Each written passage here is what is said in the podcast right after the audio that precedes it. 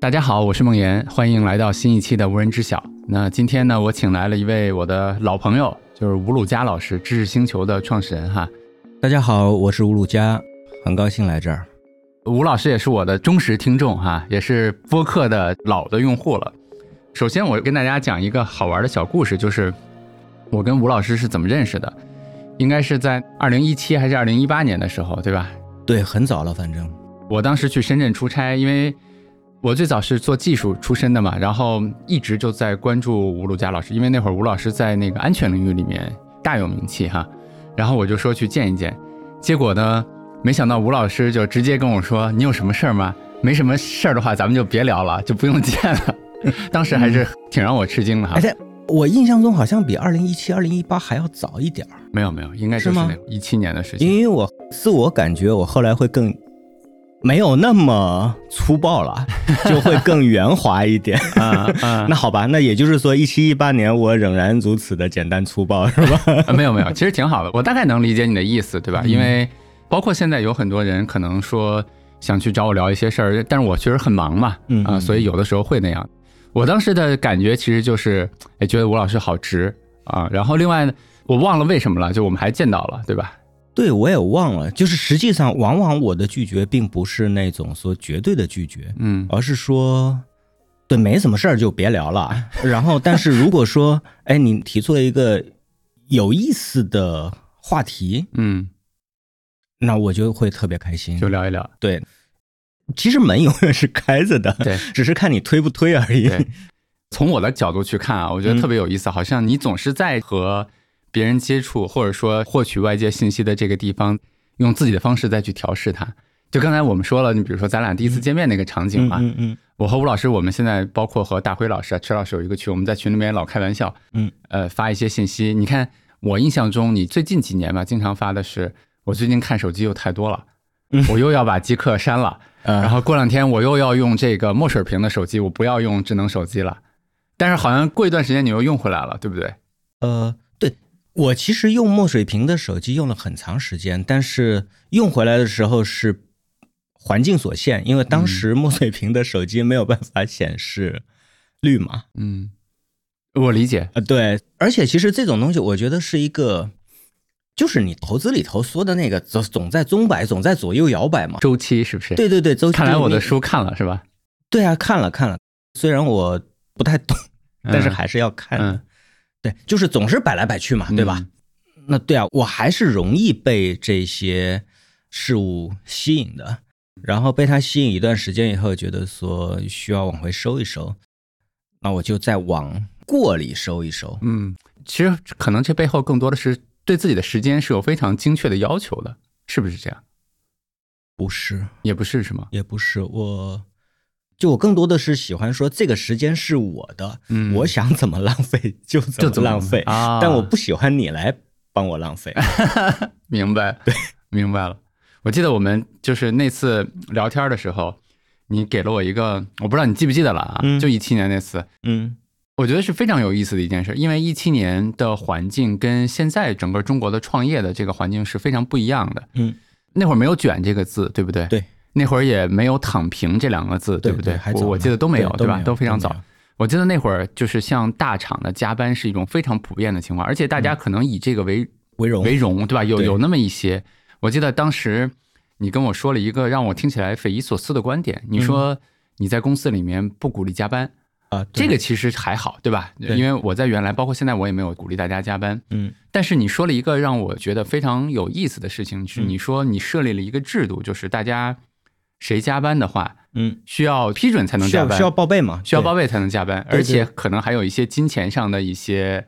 其实很简单，就是加班要给你加班费。啊，那是需要去批准的，对吧？，对，那因为你要多花我的钱嘛。嗯，首先，我是不鼓励你们加班。我觉得我们现在每天的上班时间是六个半小时，嗯，在此之外，如果说你完成不了你的工作，你需要付出更多的时间来干活的话，那就要找主管批。嗯嗯，就现在现在还现在是这样吗？对，现在还是这样，要找嗯你主管批，嗯然后批完之后，就我们就有记录了嘛。嗯那有记录，我们会给相应的调休和加班工资，嗯大，概就是这个样子。我就想知道你在当时的时候为什么会定这样的一个东西。其实就是自己不喜欢加班。嗯，对啊，那你自己你每不喜天几点到办公室啊？呃那个时候会更勤奋一点，嗯但现在的话，我每天是，我每天是八点前吧。哦，不一定每天去啊，，那个时候比现在勤奋，那那个时候得几点啊？得六点了。啊不不，可能会更早一些嘛，嗯因为我现在是这样，比如说我拿我现在来说的话，我现在早上送孩子，嗯送完孩子以后我就直接去办公室，嗯但是我走的早，嗯就是我往往在五点前我就走了。嗯首先有一点就是，我希望同事更舒适一点的话，嗯我自己就得更舒适一点。我希望他们更放松一点，我自己就得更放松一点。是的，如果我每天总是第一个到，但是最后一个走，同事们压力就会很大。嗯就我走的时候，几乎所有人都还在办公室里，他们看着我背着包就出去了。那这种状态其实还挺好的，就觉得嗯，老板嗯下班了，我们要走也可以走了。嗯。我前两天在我们的那个洗手间洗手，嗯刚好碰到了旁边公司的老板， 嗯嗯然后他特别有意思，他就问我，哎，他说孟龙你们几点上班啊？我说我们没有固定的上班时间。嗯嗯然后呢，另外一天晚上呢，我又碰到了他，大概、呃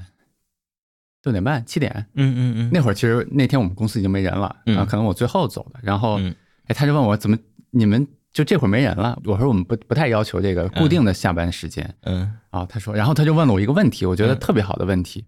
他就说你心里慌不慌？嗯，反正就聊了两句嘛，我就想起来了。之前的另外一个朋友跟我聊过，他原来是有这种型的员工，他后来去了其他的公司，他就说他们现在加班非常非常严重，嗯嗯他就说，其实老板会出现在各个群里，对吧？嗯可能半夜两点也要出现在群里面去问问题啊，等等等等 OK 那些。他就说，其实他觉得嗯，加班是为了缓解老板的焦虑，呃等等吧，这是一种观点啊。嗯嗯嗯，那我就想问问，从你的角度上来说，你没有这种焦虑，对吧？你严格来说也不能说完全没有。比如说在，你看，在二零一七年，如果如果是二零一七年的话，那个时候我们还是亏亏损的，嗯，就我们还在跟我们现在一样。对我们还在往里搭钱。嗯呃，对，所以你要说心里不慌，完全不慌，肯定是假的。嗯，你要说现在的话呢，那我不听现在，呃那我就要听听你当时慌的时候是怎么想的。不是我要说的，现在也也有慌。嗯比如说，我前段时间会跟同事在聊说，我会希望我们回到更有创业精神一点。嗯，然后我是举那个亚马逊 Day One 的那个那个说法，我嗯们 always day one。对 Always Day One，我们能不能回到第一天？我们能不能敢犯错误？能不能都在向前一步？能不能多看客户的要求？等等等等啊，嗯。就但是我在这儿挑战你一下，就是无论是呃 Amazon 的 Day One，嗯还是说，比如说我最近有重看就沃尔玛那个老头写的那个《富甲美国》的 Day One，、嗯还是说 Nike 的 Day One，、嗯那这些的公司他们的传记里面充斥写的就是无休止的加班，就是嗯没有， 就是你心目中的那个 Day One，它究竟是什么呢？如果这么说的话，我可能嗯啊还受这个 Basecamp 的影响还比较大。我三十七 Signals，对对对，但是他现在改名，应该改名叫叫就 Basecamp 就叫 Basecamp。对他是把的他的这个产品名用作他的企业的名称了。啊嗯我我觉得我受他们影响还是挺大的，就是他嗯那几本书，呃，我特别特别早的时候，应该十几年前看的是他们第一本书叫《Getting Real》。嗯，对， Getting Real 那本书当时给我影响就挺大的，就是做产品的时候，怎么样让它更简单、更……你用现在的那个刚才说的，就是“卷”这个字儿的话，嗯就是别卷了。嗯，他当时其实就有这种意思，就是说你怎么样做一个更简单、更小、更快、更轻的这样的东西，但是它的运转逻辑是对的。这个要扯就扯得更远了，就比如说，因为我是文科生嘛，嗯，所以我会喜欢看一些你学什么的来着？我的那个专业的名称很有意思，叫做秘书与公关，嗯是一个城市里的职业大学嗯，的大专，它是偏文科的吴老师是学渣，是不是？啊，对，超级学渣，嗯 嗯。对，然后不管这个是什么吧，我还是挺喜欢看历史这类东西的。嗯那其中有一点，我觉得和我后来做产品相通的地方，嗯就是往往一个政权刚刚开始上来的时候，规则是比较粗放的，嗯或者说他会遵循前朝的一些有效的规则，同时再依据他们自己的智囊们建立的一些规则，然后这样就开始运行起来了。这个事情里头特别有意思的就是，一开始简单的一些规则，嗯就能够支撑一个庞大的系统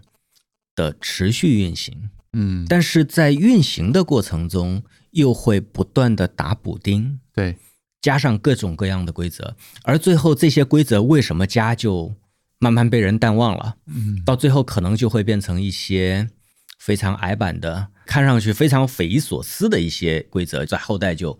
被人那么延续下来。我能理解你的意思，就是甚至有一些规则我们现在习以为常了，呃，但其实你如果对不去想的话，你都不知道当时为什么去定这个东西了，对不对？对，有点扯远了。我的那个想法里头就是说，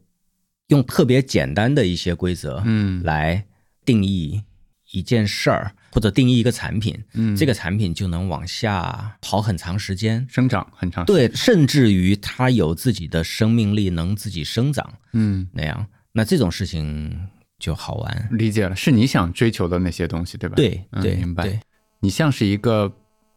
make things happen 的人，对吧？就不喜欢御驾亲征，而是喜欢打造一个环境让事情发生的这样的一个人，对吧？呃，到底对还是不对？比如拿现在我来说的话，我现在想做的一件事儿就是设计这个组织嘛。嗯，如果能设计一个组织，这个组织来设计一个产品，所以你对设计一个组织的好奇心已经大于设计一个产品了。对，至少最嗯近有一点点这样。哎，我忘了前几天有没有跟你聊过这个话题，嗯就是说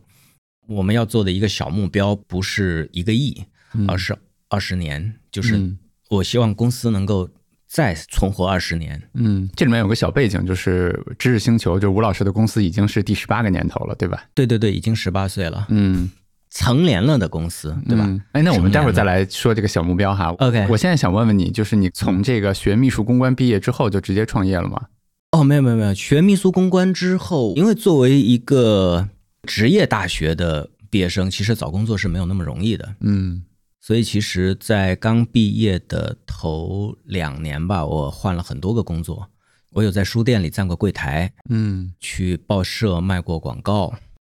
在一家鞋厂上班。嗯对，反正那段时间换了很多个工作，然后后来有一份工作我做了时间稍微长一些，嗯而且环境还不错，在那里我能够很好的接触到电脑，而且那个时候开始出现了网络。嗯就是那个时候的网络，呃，我自己拉的第一条线路可能是二十八点八 K 的拨号上网。嗯，大家现在听到这对，个应该是我没有我概念我觉得的绝大多数人可能听不听不不懂懂，不知道这是什么，对，比二 G 可能还要慢一些。 对，但是那个时候真的就完完全全的打开了一扇大门。对我嗯来说啊，就是我突然，呃，我我说的那个挺稳定的工作，其实是一家喇叭厂，在做喇叭里面的一个配件。嗯我不知道会不会有人知道叫梯铁，就是一个 T 字形的嗯字母 T、嗯， T 字形的这个铸铁，然后它其实这么一个东西，我你的在经历真的是丰富啊！你在那儿做什么呢？销售，销售啊，对我在那我怎么都做想象不到你原来是做销售的。 呃嗯，销售别人跟你说，哎，吴老板，我们约起来去聊个生意吧。你说没什么事儿，咱们就别见了。啊不是不是，人家就叫小吴，你过来一下，嗯然后我就好好好那 个，嗯，对对，太有确意实思确实确实是这样的，嗯但是当时它是一家广州公司，然后我在它的厦门办事处，所以就很自由，嗯然后又有电脑，然后那个时候就接上了网络。呃，我觉得网络是完完全全改变我的嗯一个新事物，从网络里头能够获取到很多很多我原来想都不敢不敢想想的信息。嗯然后呢，我接触到了黑客这个东西。这个东西是这样，就是说我其实从小学三年级开始就开始看金庸，我对武侠其实是很感兴趣的，就是对侠气啊、嗯仗义啊什么什么嗯这些东西，对吧？当时接触到的说黑客这个玩意儿吧，哎哎嗯，我理解了，哎，有点意思，有点意思，思，嗯它就有一点点在网络上找到了那种侠义的感觉。武侠的那种感受了。嗯所以就很喜欢，就真的很喜欢。然后当时我可以描述一下那个学习环境，嗯就是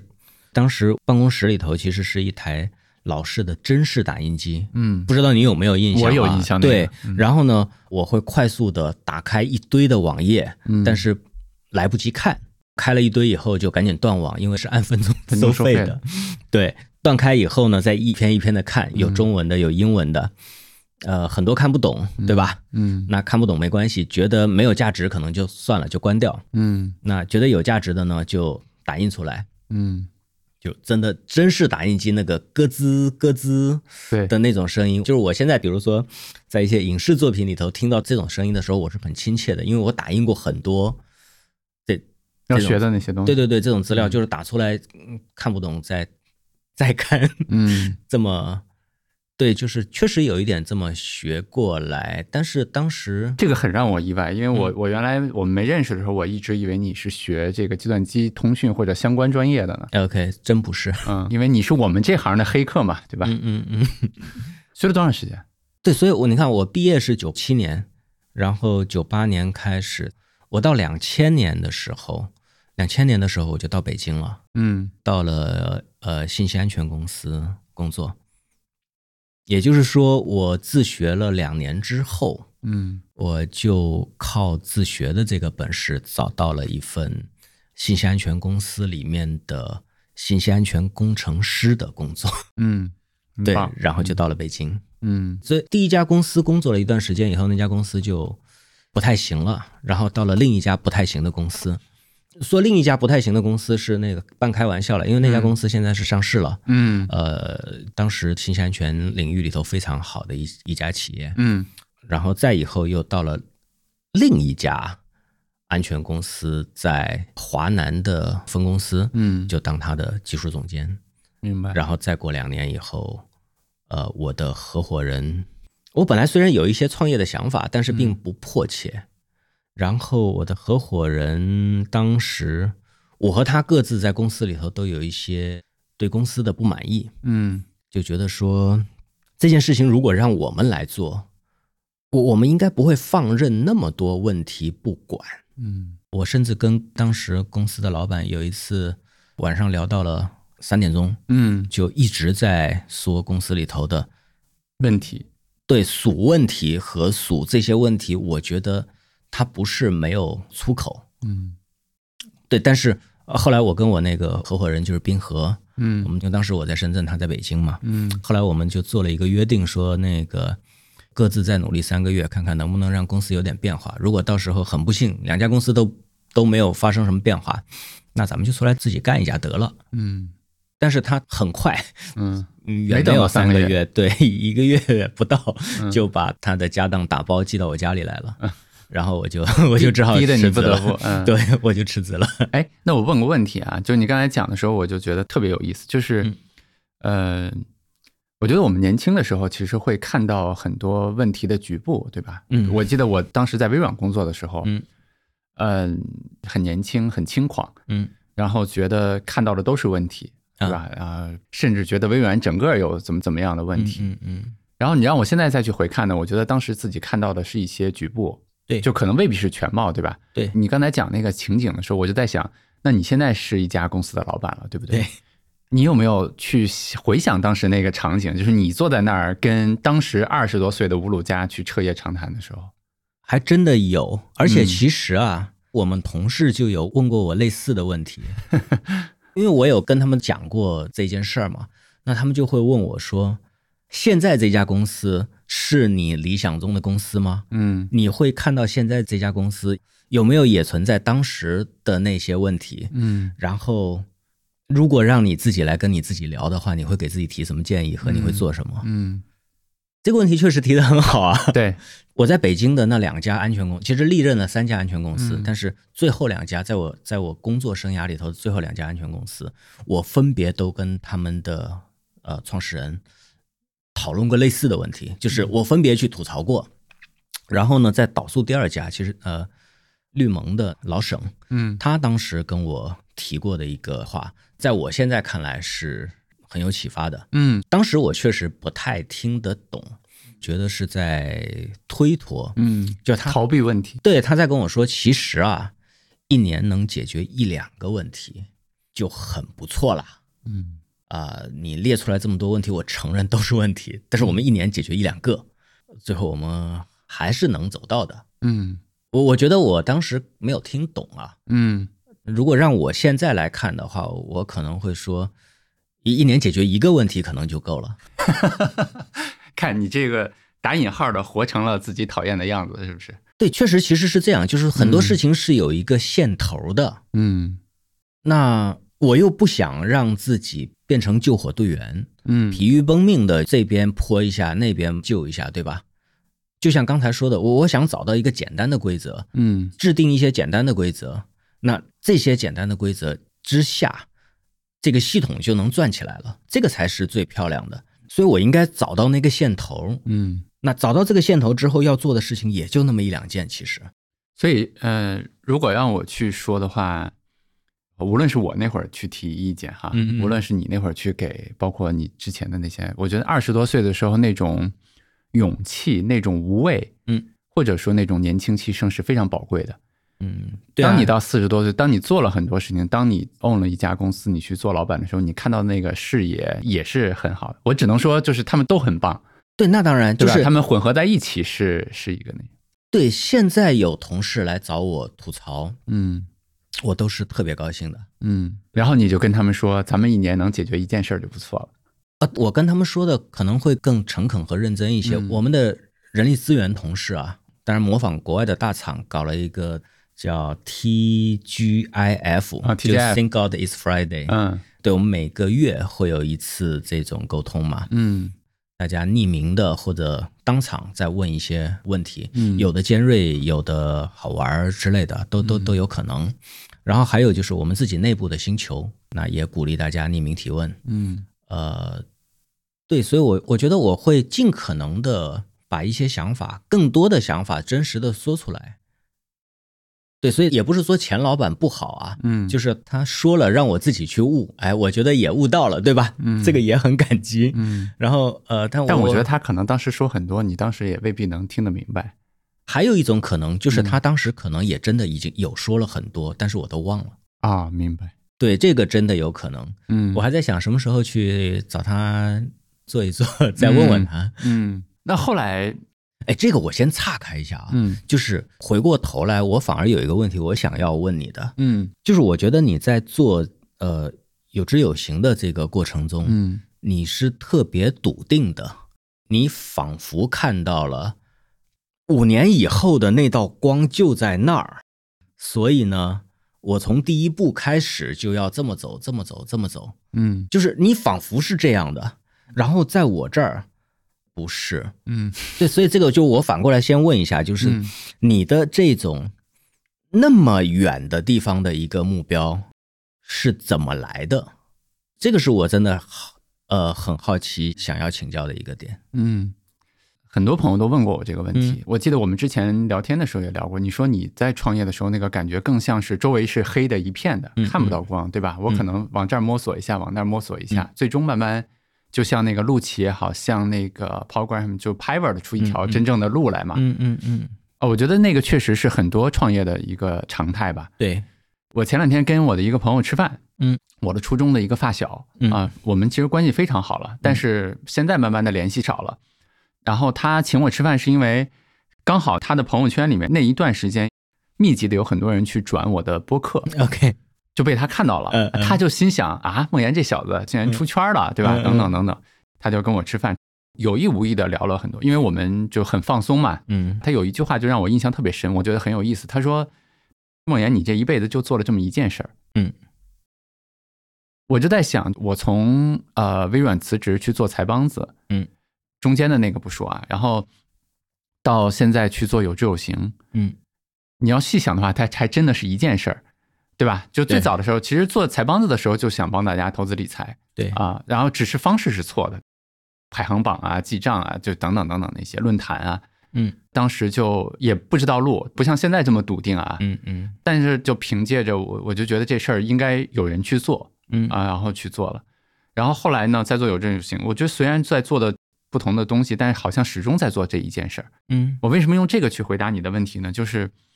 我觉得在做这么多的过程中，尤其是像现在在做有志有行的过程中，你说我看到了五年后的东西，它其实不是我的眼界有多高，嗯也不是说我有多深的洞察，当然洞察可能会有一些，因为嗯在这个行业毕竟时间长了嘛，嗯嗯它总能让你多看到一些东西。我觉得非常重要的一点还是说，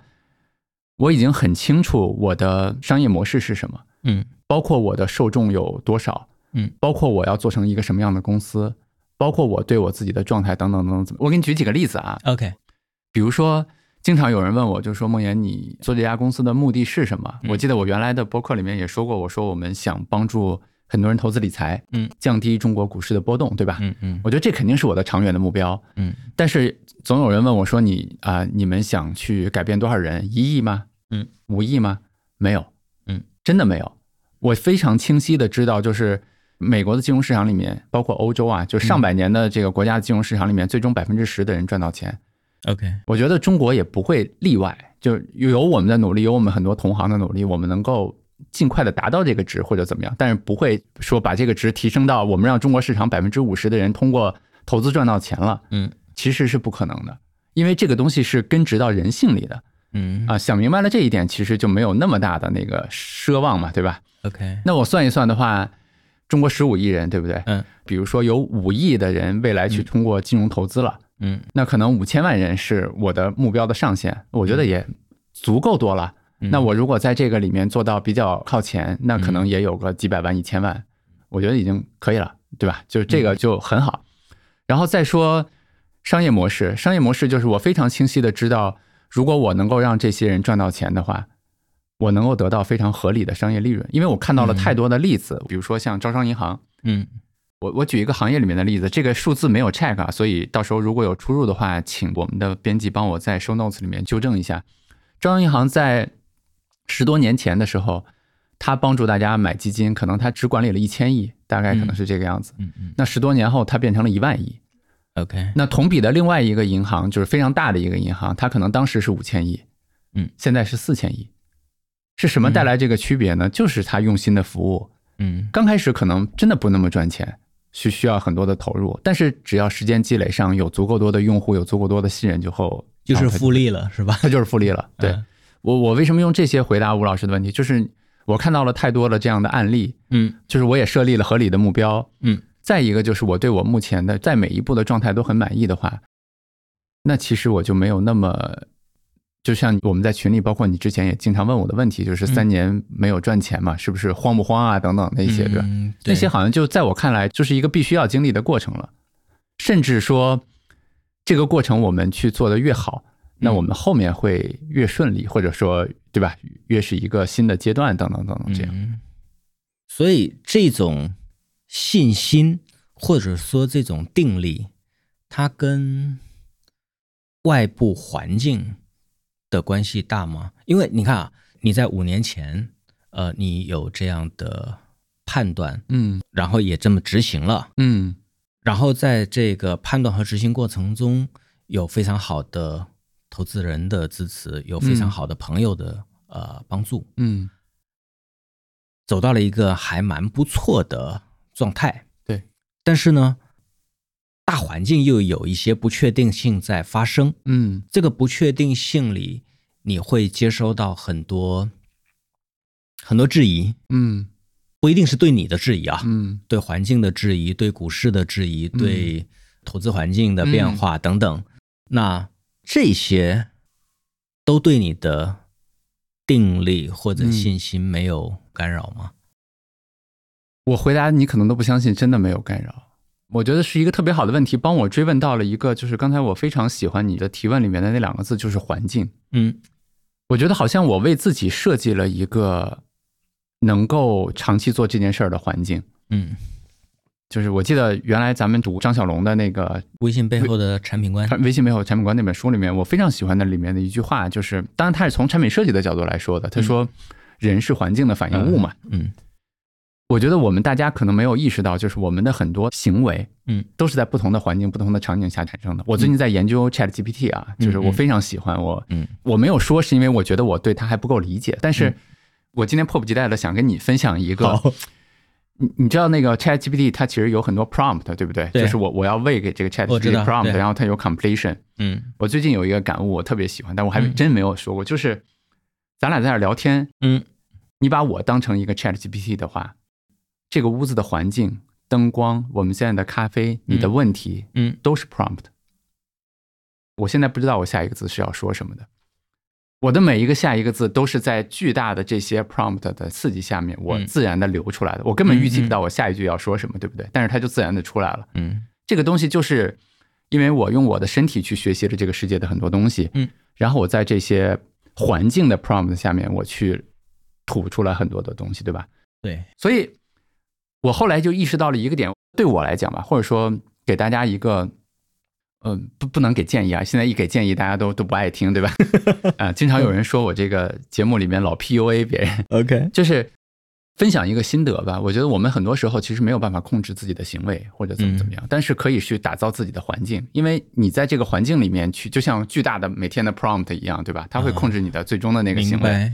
那我去怎么做了呢？就是第一，我知道我这件事儿要很长时间结果，嗯，对吧？短期的不赚钱，嗯同时我做的是一个金融行业，我又需要巨大的前置的成本。嗯那对我的选择非常简单，第一个选择你要融一大笔钱，嗯第二个选择你要尽可能少的股东，嗯否则的话你就没有这个环境了，对吧？股东每天的 prompt 是让你今天你这个月的报表怎么怎么样，你又没有有没有卖理解课，你就没有办法做你想做的事情了。理解了，那如果你想清楚这件事儿的话，对我的选择就非常简单。第一，我就找志同道合的股东。嗯那我最后非常有幸找到了海燕，对吧？第二呢，就是如果没有其他的，我就自己出钱。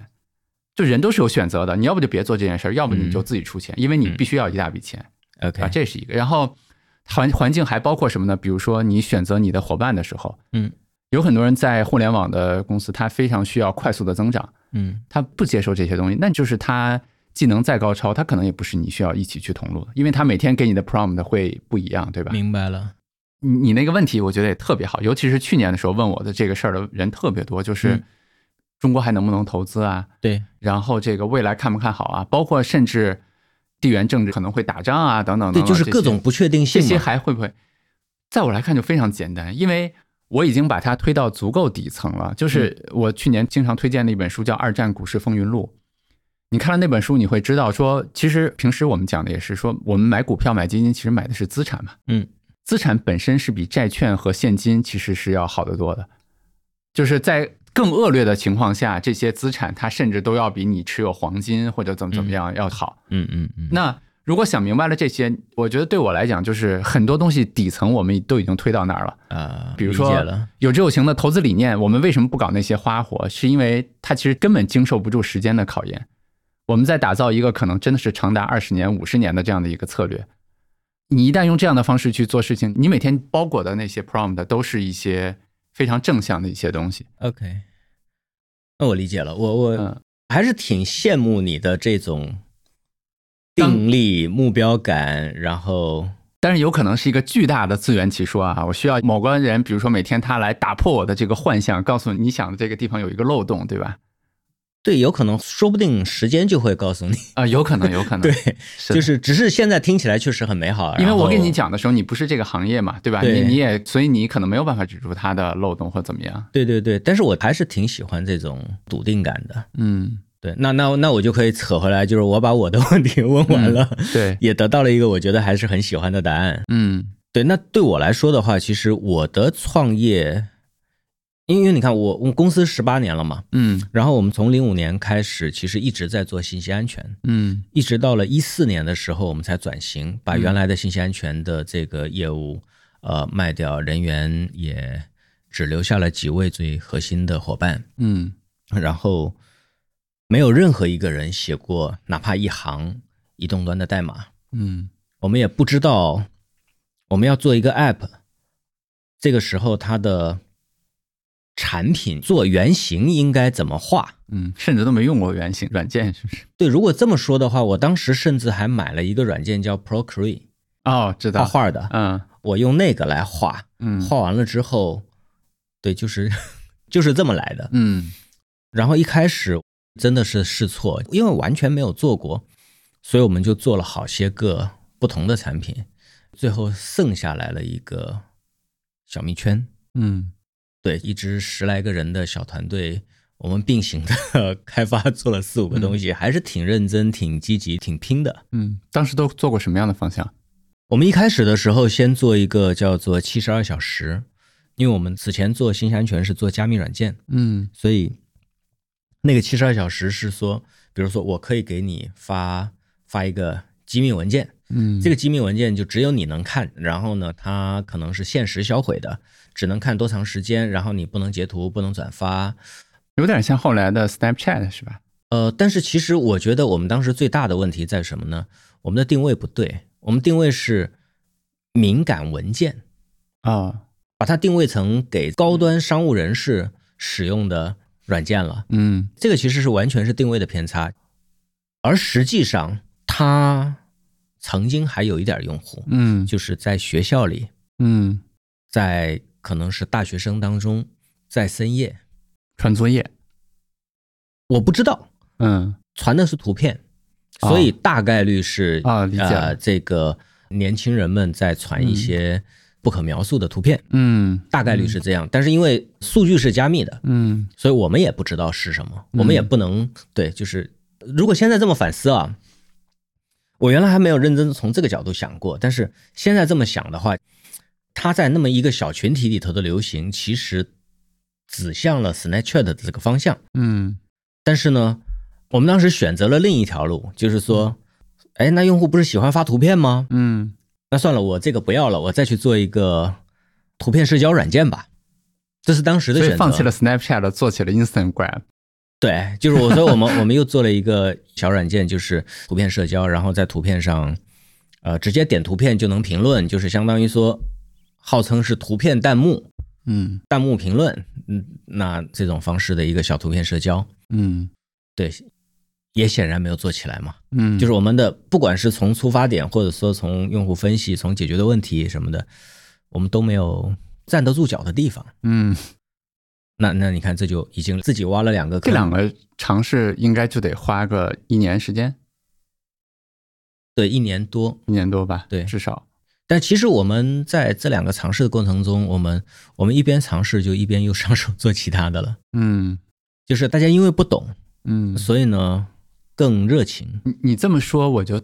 更理解你刚才问我的那个问题了。嗯就是我觉得这是就更典型的一个创业了，嗯，对吧？其实你在不停的在找那个 MVP，在找那个用户的需求的那个点嘛，对就是可能并没有太去想或者说 care 之后会是什么样子的，怎么样？对，就是其实我你看，比如说像你刚才说你那个呃老同学跟你说梦妍，你一辈子只做这么一件事儿，嗯而我觉得我的我的特性或者说我想做的，我挺珍惜的一个点是发现问题、解决问题。嗯对，而不是说，至少现在还不是啊。说我发现了一个足够大的问题，解决这个问题需要我穷尽我的一生，嗯对吧？你就有一点这个味道，就是说我发现了一个足够大的问题，嗯这个问题需要穷尽你的一生来做，嗯，所以那你很笃定，就就做这件事儿了，还有啥好做的？其他事儿都不够刺激，嗯不够好玩，不够长久。我倒没想那么多啊， OK，但我理解你就好说的玩意嘛思啊，嗯对， 对对对对嗯对。那从我这儿来看的话，就是哎，这个地方好像挺好玩儿， 嗯，那我就试一试，试一试，啊，试完以后发现，哎呀，不不行，不好玩，亏钱了，嗯再换一下。所以大概是这样。然后拿小蜜圈来说的话，就是我们最早的那个想法也很朴素，就是说，嗯因为我们自己有大量的工作群，就是在嗯微信里头有大量的工作群。那我们在群里头群聊的时候，它是没有线索的。我今天发了一个很有意思的一段话，发完之后，你可能回复了一句，他回复了一句，结果有个人来发了个红包，然后就冲掉了嗯，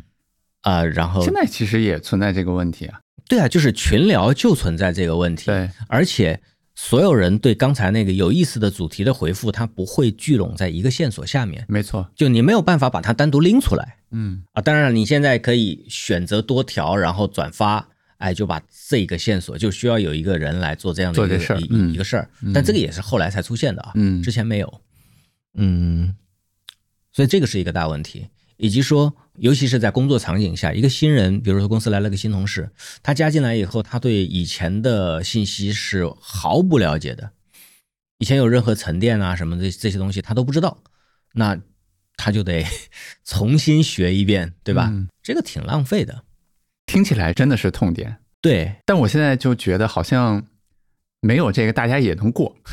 对，所以我们的第一个版本的小蜜圈就是解决这个问题。我们认为解决这个问题的一个办法是传统的论坛，其实就解决了这个问题。嗯那我们就把传统的论坛搬到手机上，而且让它一切尽可能的方便，比如说用微信登录，不需要注册之类的，对吧？嗯我们尽可能的把整个体验打造的很流畅之后，那我们定义有这个需求的人，他往往可能会是项目经理啊、嗯小公司的老板呐、呃，科技公司的这些从业者啊。然后我们尝试推了一圈，嗯啊，没有人用。最多就是一个人下载，他甚至都不太愿意把它推给他的同事，嗯因为确实就是需要下载一个新的东西，嗯而这个新的东西只要有几个人不下，他就达不到这个目的。它就用不起来，对没有办法在公司或者小的这个项目群里用起来，对不？对，嗯所以当我们这个产品做出来以后，还是推不动嘛，嗯，就是那会儿想过放弃吗？我们第一个想法其实不是放弃，第一个想法继续挖呀，得吃自己的狗粮嘛，嗯我们就自己用。嗯然后自己用呢，自己用发现，哎，我我们好像也用不太起 来。 太真实了。对，然后就，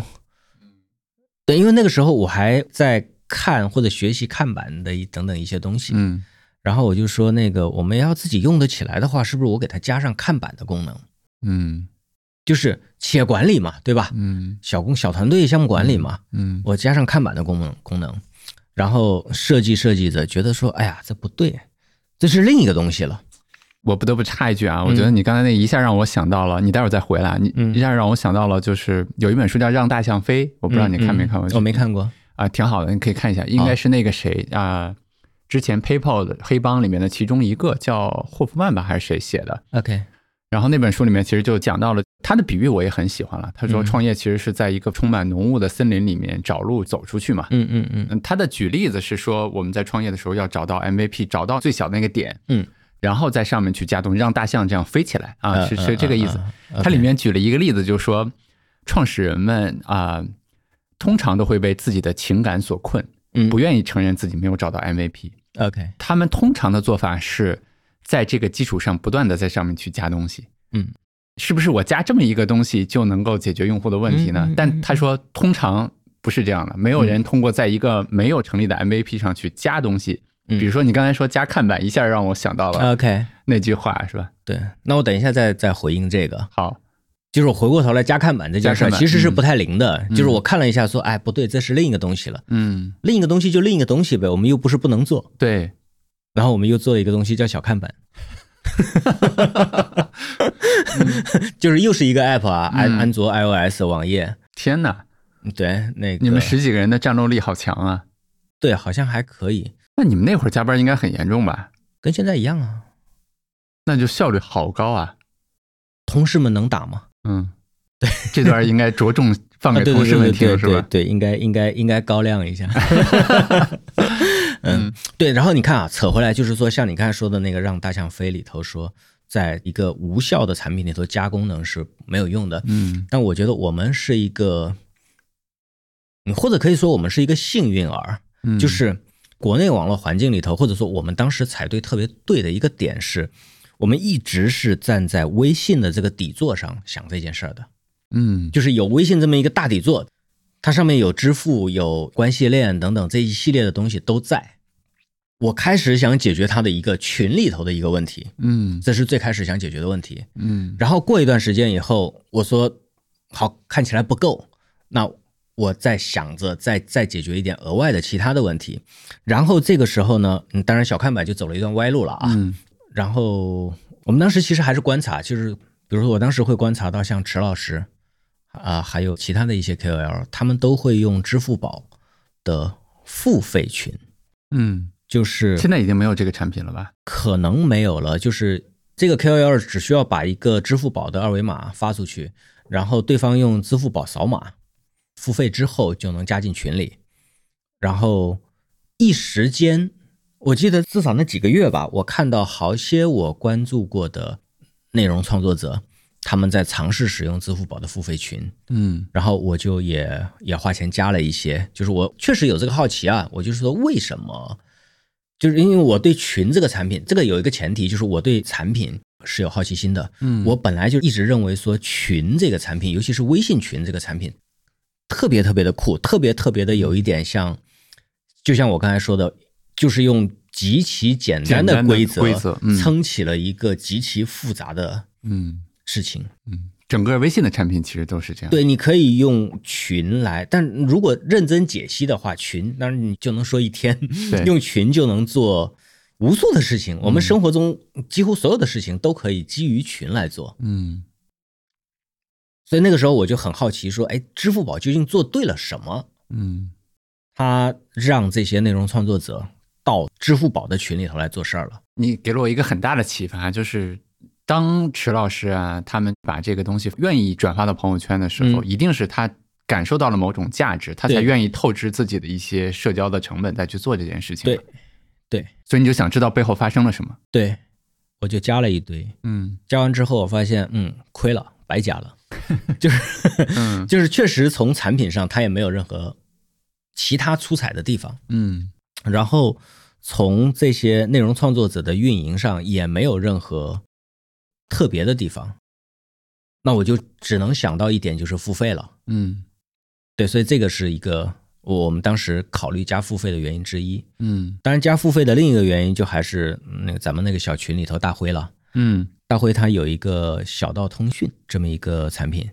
呃，就是一个付费的邮件列表。嗯但是他当时用这个付费邮件列表的时候，我也是观察到，他会在朋友圈里头时不时的会有一些抱怨。对，就像我之前说那个，很可能他发出了他的微信的一个收款码，嗯然后请大家付幺零二四，且附上自己的邮箱，这样就算订阅成功了。嗯那会有人很爽快的扫码，但是没有留言，附上自己的邮箱。嗯对大辉来说，这件事情就很难受嘛。嗯，虽然他不知说道是谁的钱嘛，没对，法虽然没法说发了嗯收钱是愉快的事儿，但是收钱没有办法提供服务，就是一件很糟心的事儿了。那类似的事情其实有不少，嗯所以这两件事儿让我觉得说，连大辉和池老师都想收钱，嗯且在收钱的这件事情上，要么是用了一个好像没有那么出色的产品，要么是遇到了一些困难。那我们本来就是要解决群的问题的呀。嗯就是我这个出发点其实是就是这样，就是我本来天然就是想解决群的问题，现在如果我增加了一个付费功能，是不是就是比支付宝的这个付费群更优秀的一个能够做内容沉淀、解决群聊问题，呃，适合像大辉和池老师这样有粉丝、爱分享的人，嗯他们和他们的用户交流的一个工具了。嗯。所以基于这个出发点，又做了一个版本。我觉得我们现在去回想那个刹那的时候，因为你已经尝试了那么多的失败了，对吧？嗯嗯嗯当时有就是想到这个的时候，有觉得它能行吗？没有啊，做完以后上线还是一样。转折点发生在那以后的可能一两个月吧，嗯就是那次的点真的是由大辉引起的。嗯大辉在微博上发了一个知识星球的二维码，说我的星球已经多少多少人了，我我都忘了是多少人了，比如说五万人、三万人还是五千人什么的。嗯然后就那一下，首先是他的星球里头又增加了一些付费用户，嗯其次是吸引到了一批当时老罗就锤子那边的人，呃，有设计师啊等等吧，好些位朋友，他们都过来知识星球尝试了一把，嗯然后那些人又各自在各自的圈子里头有影响力，嗯他们又带来了一波人。嗯就这个时候看见雪球在滚了。嗯就以前一直只能是说，你努力的去推，你推给一个人，就这一个人下载，然后第二天 不来。对，以前一直是这样的，嗯你推给一百个人，就一百个人去下载，然后删掉。嗯，就就你看到的数据一直是不这样的。他们不用不会删，啊，对对对，就是他们忘掉它， 对然后可能换手机就没了。嗯对，但不换也差不多，反正就、 就沉寂了。但那一次看到了滚雪球，嗯所以其实就相当于说，如果现在回想的话，就是说，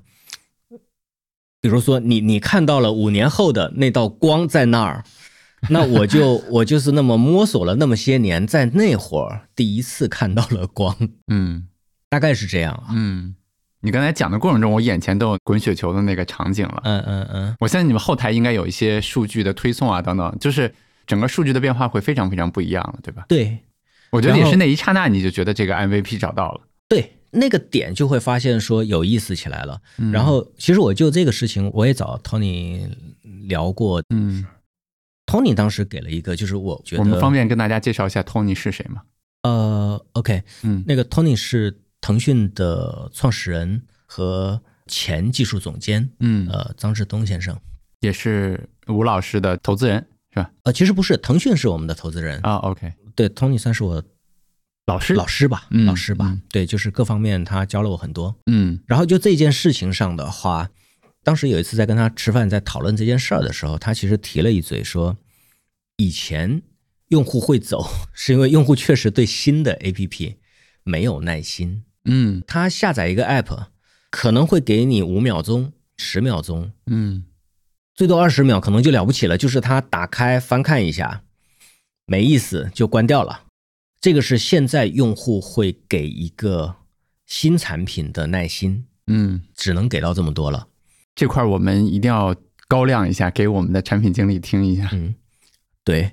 但是呢，再加上付费功能，嗯而且有这些有粉丝爱分享的人，嗯的加持之下，就比如说大辉推了，冯老师推了嗯之后，用户其实不是给知识星球这个 app 更多时间了，而是用户基于对嗯冯老师的信任，他因为他加了冯老师的星球，他甚至是付费加了冯老师的星球，嗯于是呢，他会给这个 app 更大的宽容和更多的时间。啊，这个角度我还第一次想到。对，所以我在向 Tony 描述刚才滚雪球的这个过程的时候，嗯他的第一反应其实就是告诉我说啊，这件事情里头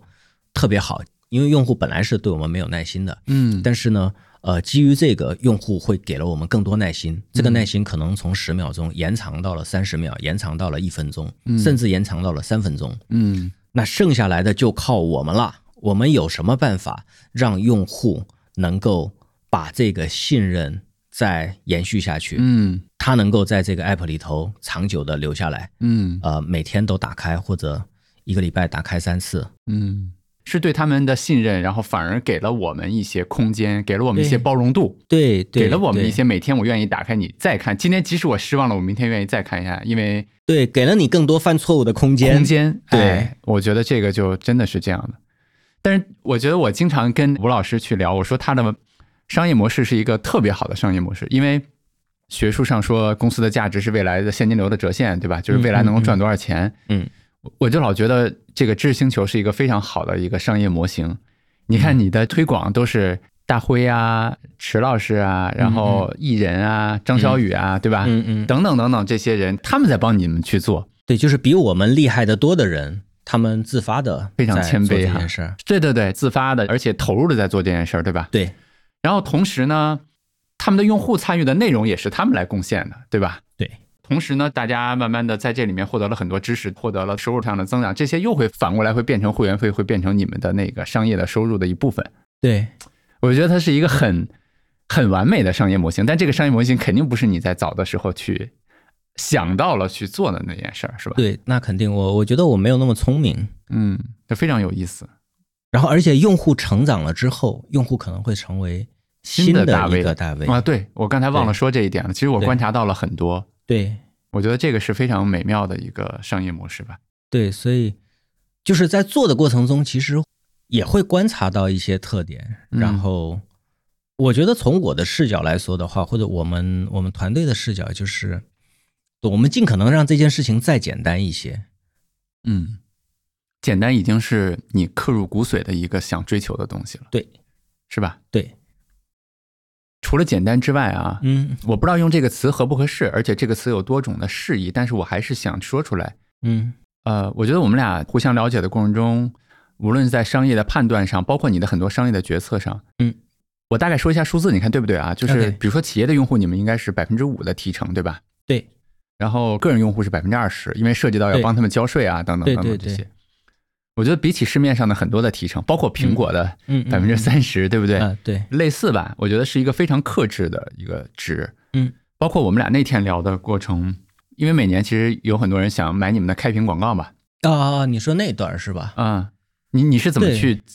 我先说出我的词啊，嗯我觉得 OK 嗯我的词无论是克制也好，本分也好，我觉得你好像对那个什么钱该赚，什么钱不该赚，我该收百分之五还是百分之二十，嗯，类似这些，你会给自己画非常清晰的一条线。其实真的没有你想象的那么说界限分明或者怎么样。我们最早定百分之五，我觉得是过度自信，就是我认为我们可以把成本压得很低。啊，你看，我们早期那十几个人嘛，其实很长时间就是十几个人和二十多个人，嗯所以我们当时有迷之自信，认为我们可以把成本、人员成本、服务器成本压得非常低。那这样的话呢，百分之五其实是能够支撑运营成本，甚至能够带来一定利润的。嗯但事实证明，呃，还是乐观了，嗯，这个是一个。但是其实它也有它的好处，就是说，因为大多数的企业用户，呃，相对来说他们的用户量更大，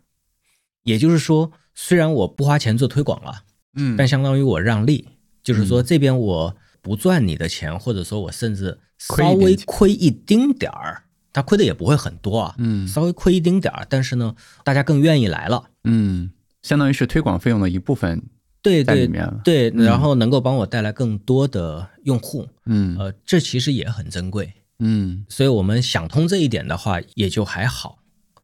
对，所以最早这只是一个自己精算上的失误，我失误觉得。嗯，对，然后当然再反过头来也觉得说，我我们的这个定价策略也能够让市场上我们的同类产品更少一些。就是除了精算失误之外，还有一些考虑，其实是用比较低的一个东西去建立一个某种程度上的护城河，对吧？对对，额外的收入呢？你比如说开屏广告类似的这些，这块其实是那样，就是首先我们开屏就是一个 logo，、嗯，我们的也 logo 是，嗯，对，然后就没啥了，还是很干净的。嗯然后呢，确实很多人会说，你这边加个开屏广告也不会太影响用户体验，嗯这是一些人的观点了啊。嗯对，所以会建议我们加一个，然后他们愿意出不菲的钱，甚至有人说我们在钱包的地方可以加广告。嗯呃，有人想要的更多，就是说我们可以推相关广告。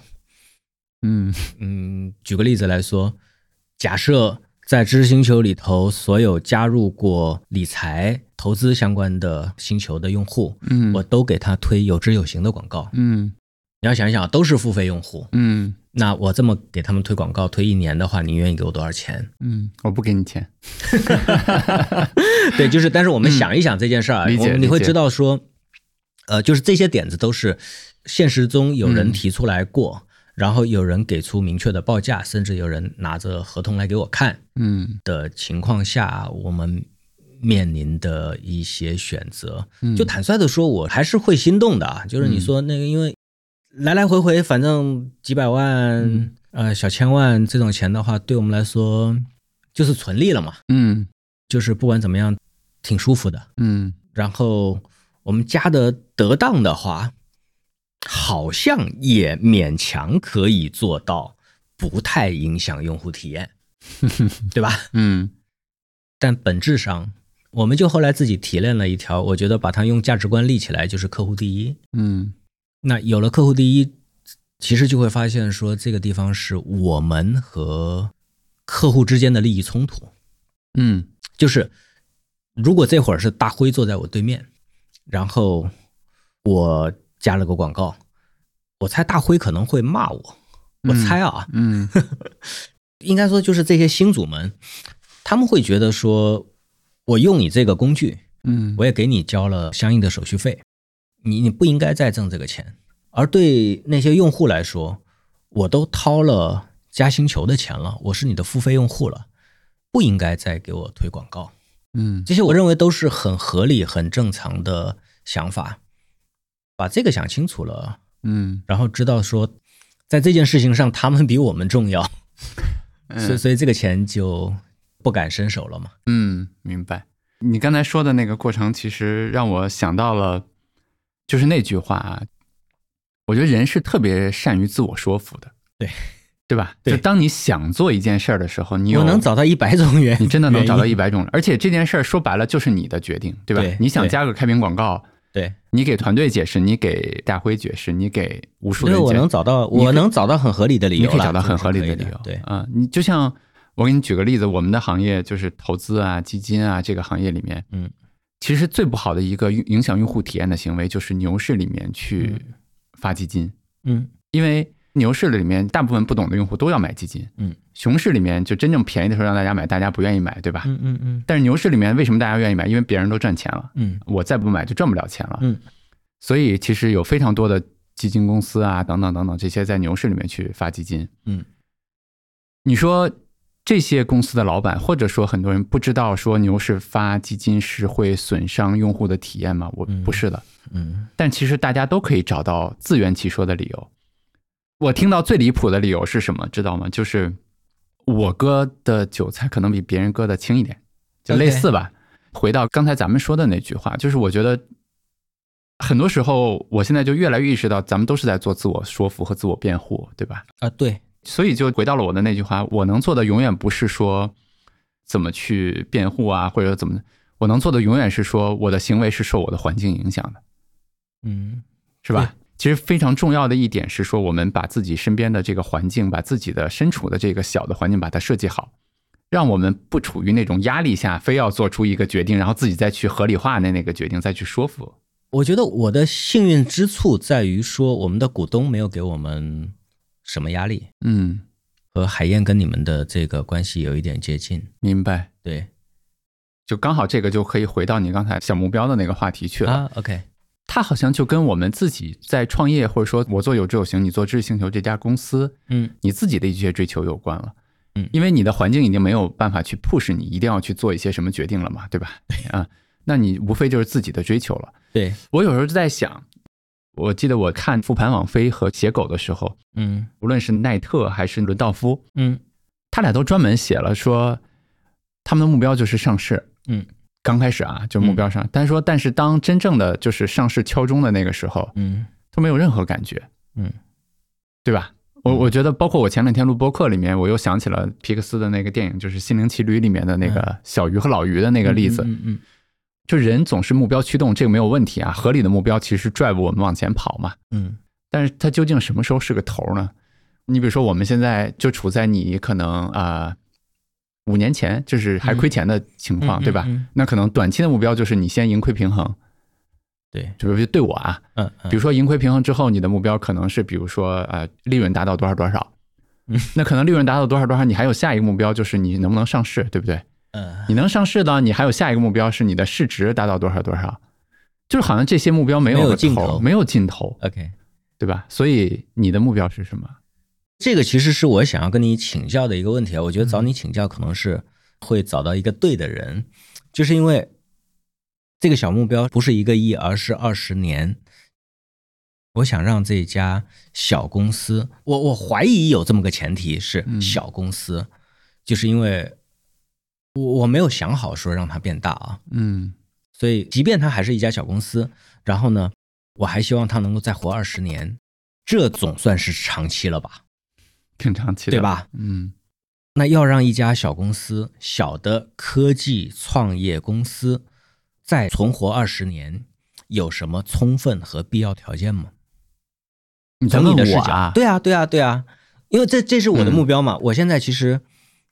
我就想找到这个答案，和我想做一些实验来支撑我们能再活二十年的这个目标。嗯，为什么要让他活二十年呢？哎，你这个问题问的很好，因为我需要找一个目标。嗯，或者我换个话题啊，就嗯是你觉得《致星球》现在让你很满意吗？没有，严格来说没有。为什么呢？我觉得有很多想做的实验，我没有办法做，哦，原因呢？原因就没法说了。哦，此处我们省略号对吧？但此但处是不减。嗯，明白明白，我大概理解你的意思。嗯，嗯我可能没有办法去回答你的问题。嗯呃，就是不知道啊，我只能说不知道。嗯嗯哎，不知道为什么今天见了你，特别想聊 Chat GPT 相关的东西啊， ，OK，因哦聊为呗，我本来想立个 flag，说我不把这个事儿搞到一定阶段，我不去 聊。呃，不说我他们。刚才其实说了一段，然后你刚才问我这个问题的时候， 嗯就让我想到了另外一个有趣的东西。嗯最近在看那个 Chat GPT 嘛，然后人们对他诟病最大的其中的一个点是说他老一本正经的胡说八道，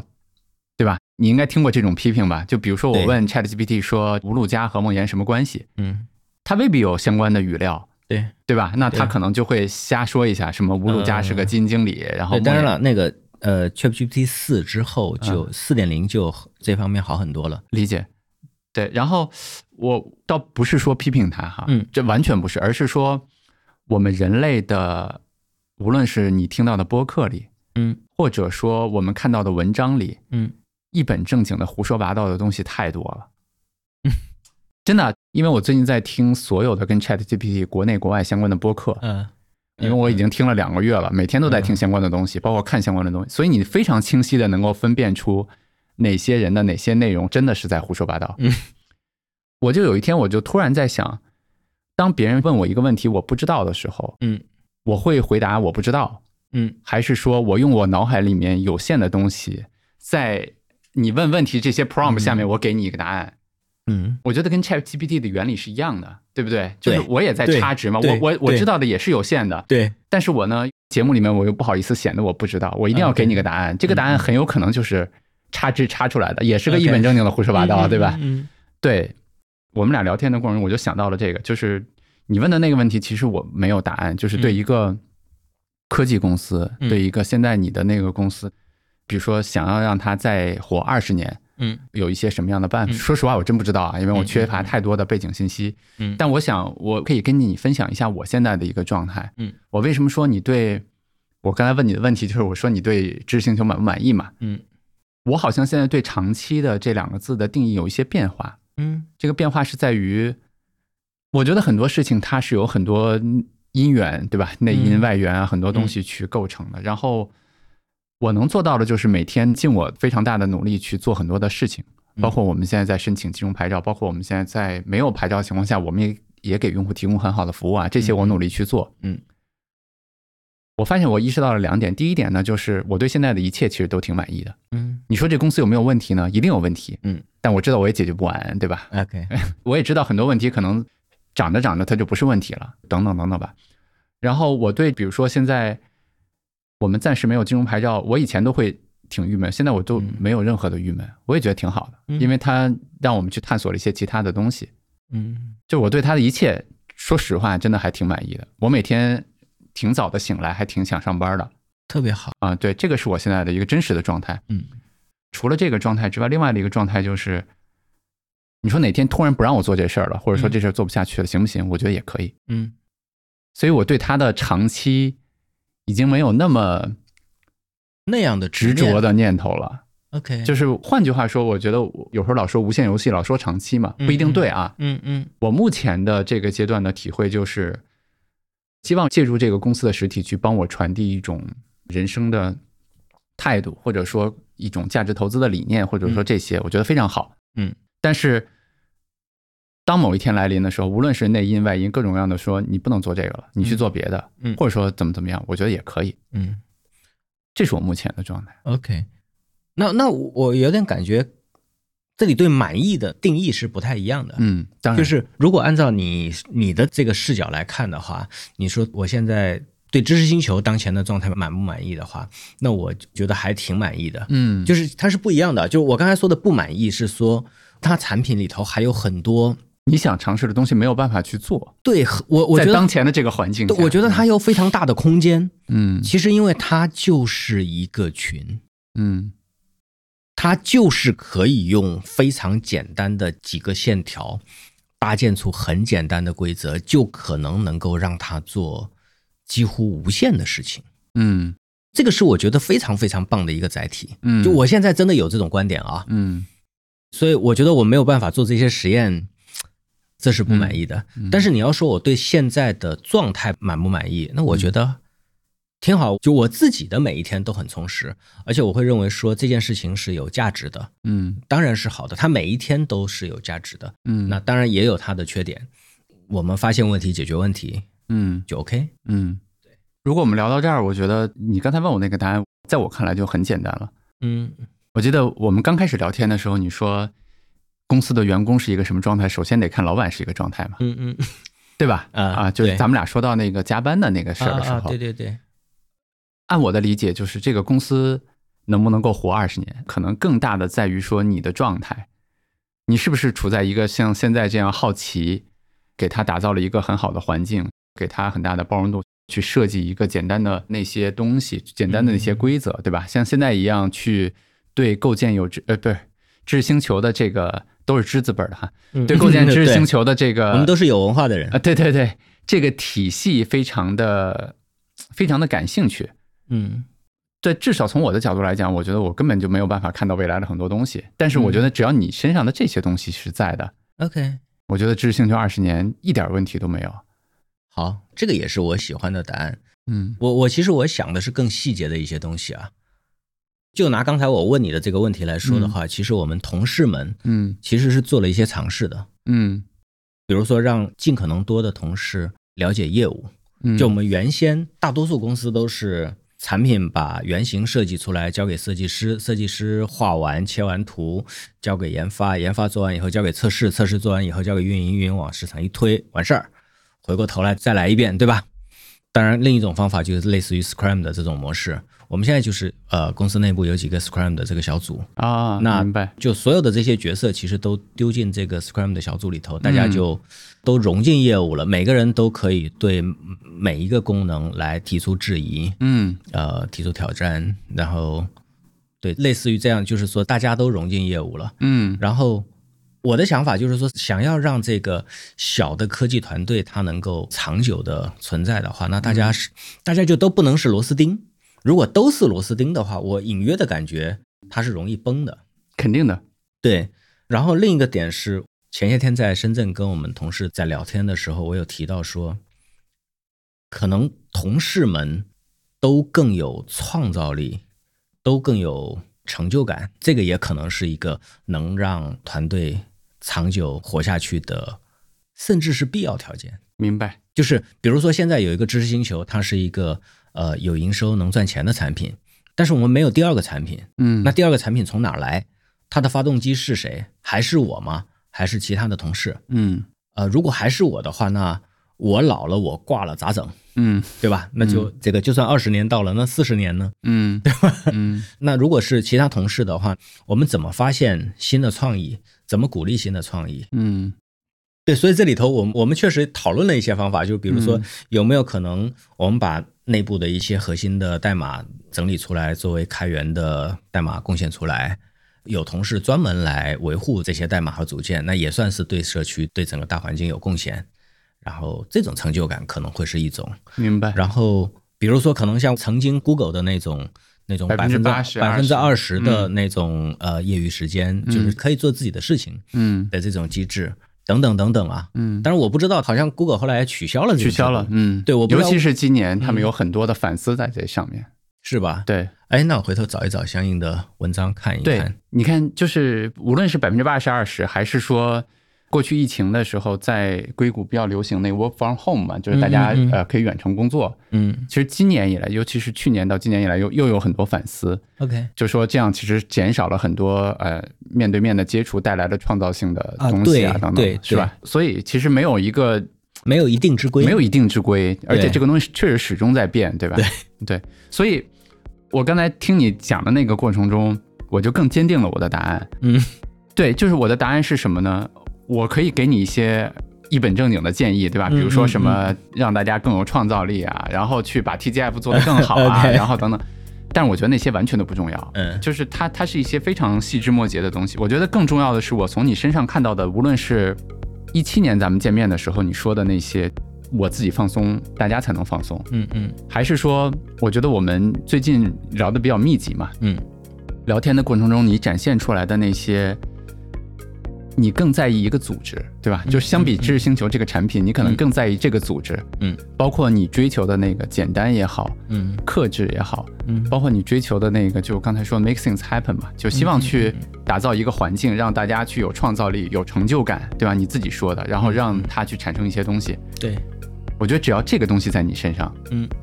依然在，嗯是你痴迷的东西，嗯你根本想象不到未来知识星球能做出什么产品来，你也不用去想。